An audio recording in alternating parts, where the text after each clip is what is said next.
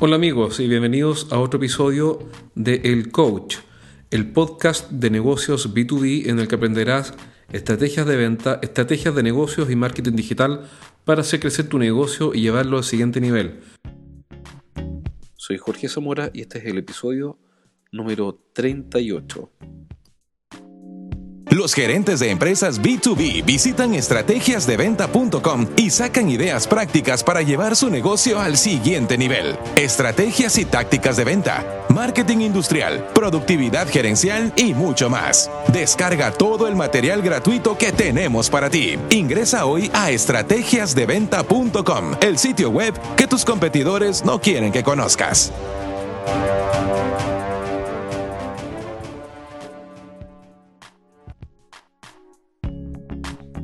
Hola amigos, hoy día les voy a hablar sobre el poder de las alternativas.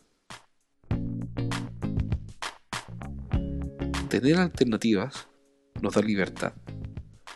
Cuando tenemos alternativas o tenemos opciones, podemos elegir con libertad y con tranquilidad la mejor opción o la que más nos acomoda.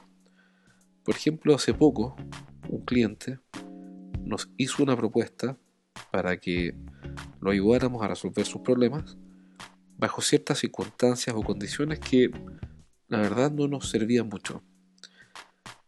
Como, como era un negocio cuyo volumen o cuyo monto era interesante, teníamos la, la aprensión de rechazarlo y perder ese negocio y, y, nos enredamos un poco en la evaluación, si tomarlo o no qué era lo que nos gustaba, que el premio era interesante y qué es lo que no nos gustaba, que las condiciones no eran las que nosotros estamos acostumbrados a aceptar. Y dicho en otras palabras, no era una propuesta que tuviera buenas condiciones para nosotros. ¿Cómo lo resolvimos? Bueno, sencillamente lo que hicimos fue usar la teoría del next.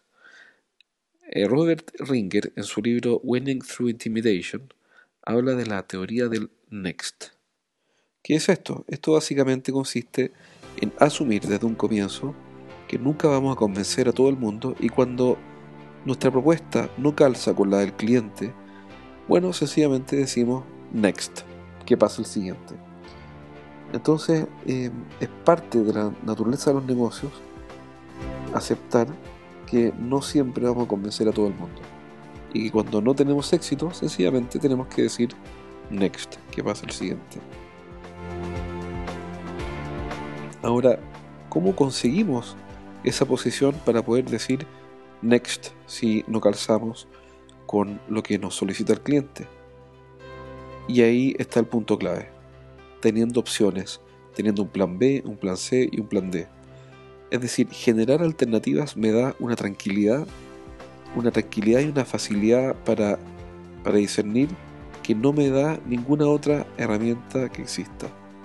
Nada me da más tranquilidad que el exceso de alternativas para poder evaluar la última en llegar.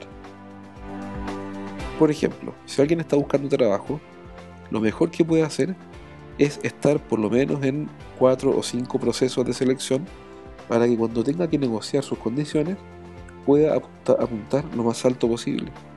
Pero si quien busca trabajo va a las entrevistas y no tiene otras alternativas, un plan B, un plan C y un plan D, entonces cuando tenga que especificar su pretensión de renta, toda esa posición débil la va a traspasar a precio aceptando y proponiendo el mínimo valor para ese cargo. Va a apostar bajo. Pero en cambio, si tiene varias opciones y está participando de varios procesos, su precio, eh, el precio de su trabajo, es decir, su pretensión de renta, va a subir.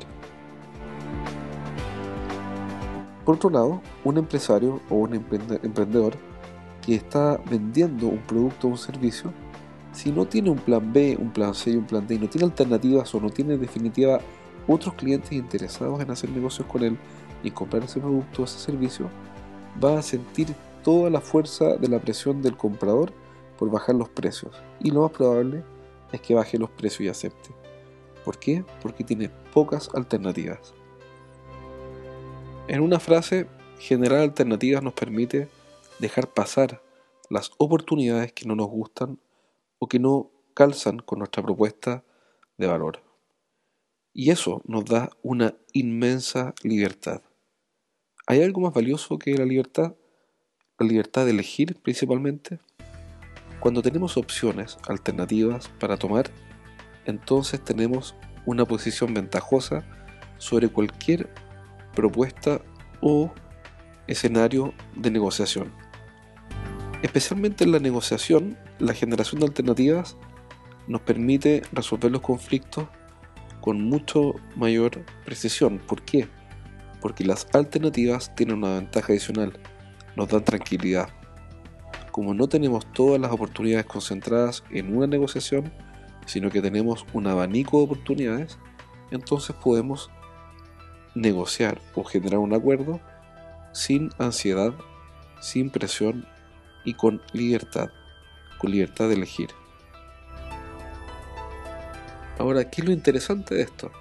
Lo interesante de este concepto de tener muchas alternativas para poder negociar con tranquilidad o para poder generar eh, y hacer ofertas a los clientes con tranquilidad y sin la ansiedad, la ansiedad propia de quien no tiene opciones. Bueno, ¿qué pasa con todo esto? Entonces, esto explica por qué tener exceso de alternativas es absolutamente esencial. De hecho, tener exceso de alternativas para vender nuestro producto, es decir, más clientes interesados que los que podemos realmente atender, es clave porque nos permite subir los precios y mejorar las condiciones comerciales. Entonces es fundamental que dado lo anterior, generemos más clientes potenciales o clientes interesados que los que sí podemos definitivamente ayudar. Alguien preguntará, pero bueno, eso quiere decir que voy a traer clientes aun cuando sepa que no los puedo eh, atender. Sí, eso estoy diciendo. ¿Por qué? Porque si atraemos a 20 clientes interesados o 40 clientes interesados, no van a comprar los 40, tan solo un porcentaje, voy a inventar, un 20% de ellos va a comprar. Y ese porcentaje que va a comprar no necesariamente va a comprar hoy día. Pueden comprar uno hoy día y uno el próximo mes y unos 60 días más y unos 90 días más y así irse distribuyendo. Entonces es mejor tener más alternativas que las que podamos manejar.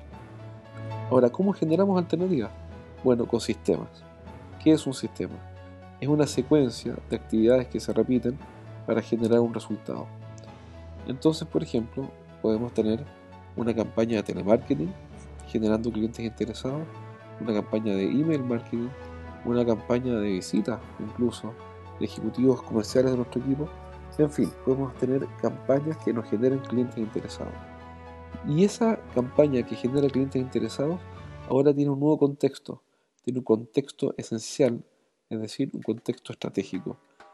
Esas campañas para levantar nuevos clientes interesados son absolutamente estratégicas porque nos dan la libertad y la capacidad de elegir. Bueno, ahí viene la pregunta, ¿elegir qué? ¿O elegir a quién? Hace poco estuve participando en un directorio en el cual apareció una conversación similar a la que yo te estoy comentando ahora.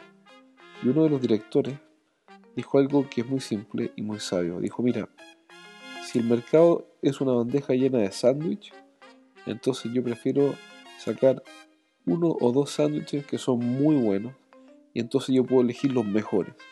Y para todo lo demás está mi competencia.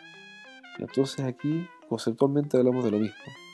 El punto está en generar muchas opciones para poder elegir simplemente las mejores alternativas. Bueno amigos, espero que este programa haya sido de utilidad.